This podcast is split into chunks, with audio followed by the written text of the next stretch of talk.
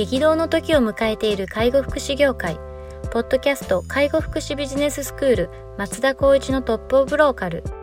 大手外資系アパレル会社のトップセールスマンから介護福祉事業経営者に転身した松田光一がこれからの介護福祉経営に求められるものについてお伝えしていきます。既存事業がうまくいかなくなってきた。今後の事業展開が不安などのお悩みを抱えている経営者の方。異業種から介護福祉業界への参入を考えている経営者の方。これからどんどん事業を拡大していこうと考えている経営者の方。など介護福祉ビジネスの入門から応用までさまざまなステージの方に楽しんでいただける番組です。こんにちは。ナビゲーターの松本真嗣です。ポッドキャスト介護福祉ビジネススクール松田光一のトップオブローカル。トップオブローカルとは介護福祉業において地域に密着し地域に愛されることで地域のナンバーワンになることです。松田さん本日よろしくお願いします。お願いします。はい。では今日も行きたいと思います。今日はですね、えっと、ニュースを取り上げたいというふうに思っております。えーとまあ、なんとあの百貨店の高島屋さんが、えっと、介護ビジネスに乗り出したというすごいですね。はい、えー、百貨店の高島屋が運営する介護保険適用施設高島屋ユアテラス双子玉川が4月1日に開業したと。百貨店業界で初となる、えー、と介護保険適用施設は要介護認定を受けた人を対象に機能訓練特化型のデイサービスを提供する施設ですと。トレーニングのプログラムは順天堂大学の、えっと、教授の助言をもとに作成。利用者の課題に応じて運動機能日常生活動作認知航空機能に対する独自法などを提供するというころですね。高島屋はグループの売り上げの8割を占める国内百貨店事業がコア事業で、えー、その外にも、えー、と百貨店、えー、と商業施設開発国内外の不動産投資開発建設金融業と幅広い事業を展開していますと。で新たな介護事業への参入について同社の担当者は、えー、介護保険適用施設への参入でで会社の提案を変更しました。人生100年時代という高齢化社会を迎え介護サービスを当社グループの新たなえっと、品揃えの一つとして地域社会に貢献したいというふうにコメントしていますというようなところですね。はい。高島屋さんがなんとデイサービス始めますというのをこれはすごいそうですね2021年4月開業今ホームページも見させてもらってますけど、はい、あの高島屋のロゴがボンと入っていての高島岩テラス双子玉川、まあ、場所もすごくいいですねと思うんですがそうですね。ただ機能訓練特化型デイサービスに行くんだっていうのはちょっと意外でした。意外ですね。機能訓練ってなかなか難しいので、はいはい、ただまあ高島屋イコールまあデパートで来るお客さん高齢の方がいる。でもまあその100年時代ってなるから高齢の方でも元気な人が多いからまあイコールと機能訓練が一番いいかなっていうようなイメージにはつながると思うんですけど、はい、業界的にはやっぱ機能訓練特化型ってなかなか難しい報酬算定なので、はいはいはい、やっぱあんまりその収益性が担保できないかなっていうところもあるんですけどなるほど。ただまあこのね、えっと、順天堂大学の教授をまあ一応監修っていう形であの入れられてますね、入っていただいてやるってことは、もうしっかりとしたプログラムを設定してあっての提供なので。まあ、集客はもうすぐにでももう今4月始まっていうところでいくと結構なレスがあるんじゃないかなっていうのはイメージはできますけどね。なるほどですね。確かになんか高島屋さんってなんかちょっとやっぱり百貨店の優じゃないですか、まあ、名古屋だと特に。そうですね。名古屋名古屋は一番ですね、はい、高島屋だったりとかして、うん、なん。かそういうちょっとこうやっぱ高級感がある感じていく。なんかちょっとこうゆったりとした住宅型有料とかの方がなんかしっくりくるんですけど。そういうイメージが。なんか割とこうデイサービスでリハビリ特化って機能訓練特化って、うん。もうちょっと意外ですよね選択ちょっとハイブランド的な部分のイメージを持っていくのかなって思ったんですけど、ね、あ意外とこのなんか底辺から来たな。すごいなんかそこの部分でなんでここまでいったのかなっていう経緯は考えますね。そうっすよね、うん、介護保険適用のその事業だったらデイサービスなくてもまあ住宅型有料もそうですしその施設系のところの方が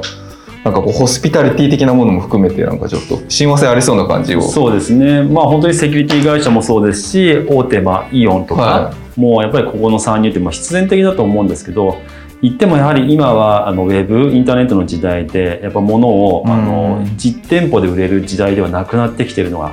あるっていうことはこれはやっぱりここにうんとなんだろうな実動労働集約型っていうところで言ったらここはある程度は必要かなと思いますし銀行とかも今すごくやっぱり地銀とか厳しいので厳しいですよね本当に融資とかでやっぱり利益を取ってたのはやっぱり融資もなかなか難しい、まあ、コロナがあるからまあ今割と潤沢かもしれないですけど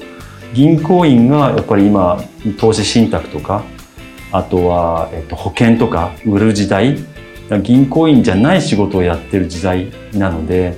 やっぱりその選ぶ、はい、とか選択できるような時代ではないやっぱりこう共通を持っていろんなサービスに取り組むっていうのが生き残っていく道なのかなっていうのは思いますね。そうですね。百貨店業界とかめちゃくちゃ下がってますもんね。そうですね。コロナの影響ですごいと思いますし、でね、でもあの、えっと、一方でそのデイサービスの新しい形として、はい、こういうような小売業とセットで例えばスーパーとセットでやるとか、はい、でその利用していただいている、まあ、高齢者の方々が例えばそこで物を買いなが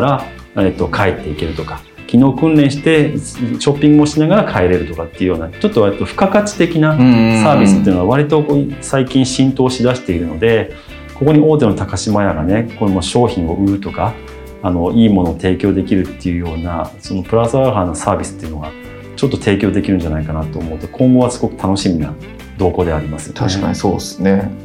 なんかこう百貨店の中に作るみたいなところまでさすがにちょっと行かなかったんだなっていう感じもまたなんか面白いなと思って、うん、そうですね。でもあのえっとどこだったかな？名古屋じゃないんですけど愛知県内のところのあのショッピングモール、はい、テナントが空いていて割と介護施設とか誘致してるのもあったんですよ。ああでもそうですよね、うん、きっと。あと保育園とかも入ってるじゃないですか、はいはいはい、で障害児とかそういうのもやっぱり誘致していこうっていう流れがあるので、はいまあ、制度上、まあ、そのローカルルールででできるできないあるかもしれないですけどそういう形になればショッピングモールの意義とかもあるし、まあ、それこそデパートにもあってもいいのかなって思っちゃいますね。そうですよね。なんかこう百貨店の中にこ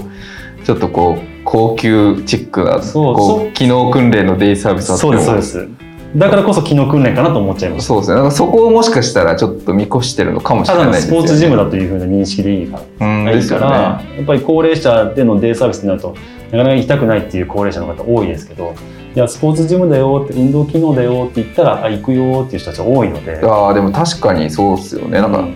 高島屋の中のこうそういうちょっとこうジム的なものっていう見方できれば、うん、なんかそんなこうなんていうんですか高齢者臭いとこ行きたくないよみたいな人も、なんかちょっと行ってみようかなみたいな感じになりそうな気もしますよね。そういう食材買って帰れたら最高ですけどね。そうですねデパ地下で。そうそうそうそ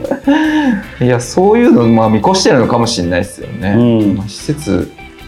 確かになんかこう自分たちのこう不動産的な資産もあるから、うん、なんかそういうところにこういうそのデイを出していくっていうのがちょっと戦略的なものを見越した上で今こうニコ玉のところにこう出したっていうのはなんかあるかもしれないですよね。そうですね施設写真も見て割ともう閑静な感じですけど、まあ、施設内は結構普通のデイサービスだなっていう感じはしますけど、はいはいはい、もう見た目とか名前とかテーマネームバリューブランドの価値っていう部分で言ったら、まあ、かなり特化してるというか、まあ、エッジが効いてるかなって思っちゃいますね。そうですねいやまさか百貨店業界さんが介護領域にこう参入してくるとはちょっと思ってもみなかったんですけど。いやもうそんなんで資本力で戦えないですからもうそれこそ私たちのトップローカル地域密着してってなると、ね、やっぱりそこも踏まえて対応しなきゃいけないよねって。まあでもこういったデパート系というか大手はまあ割と主要都市に出すと思うので、はい、そこを相手にするってことは必要ないかもしれないですけど、まあ、情報として仕入れることは絶対に必要かなと思いますね。そうですね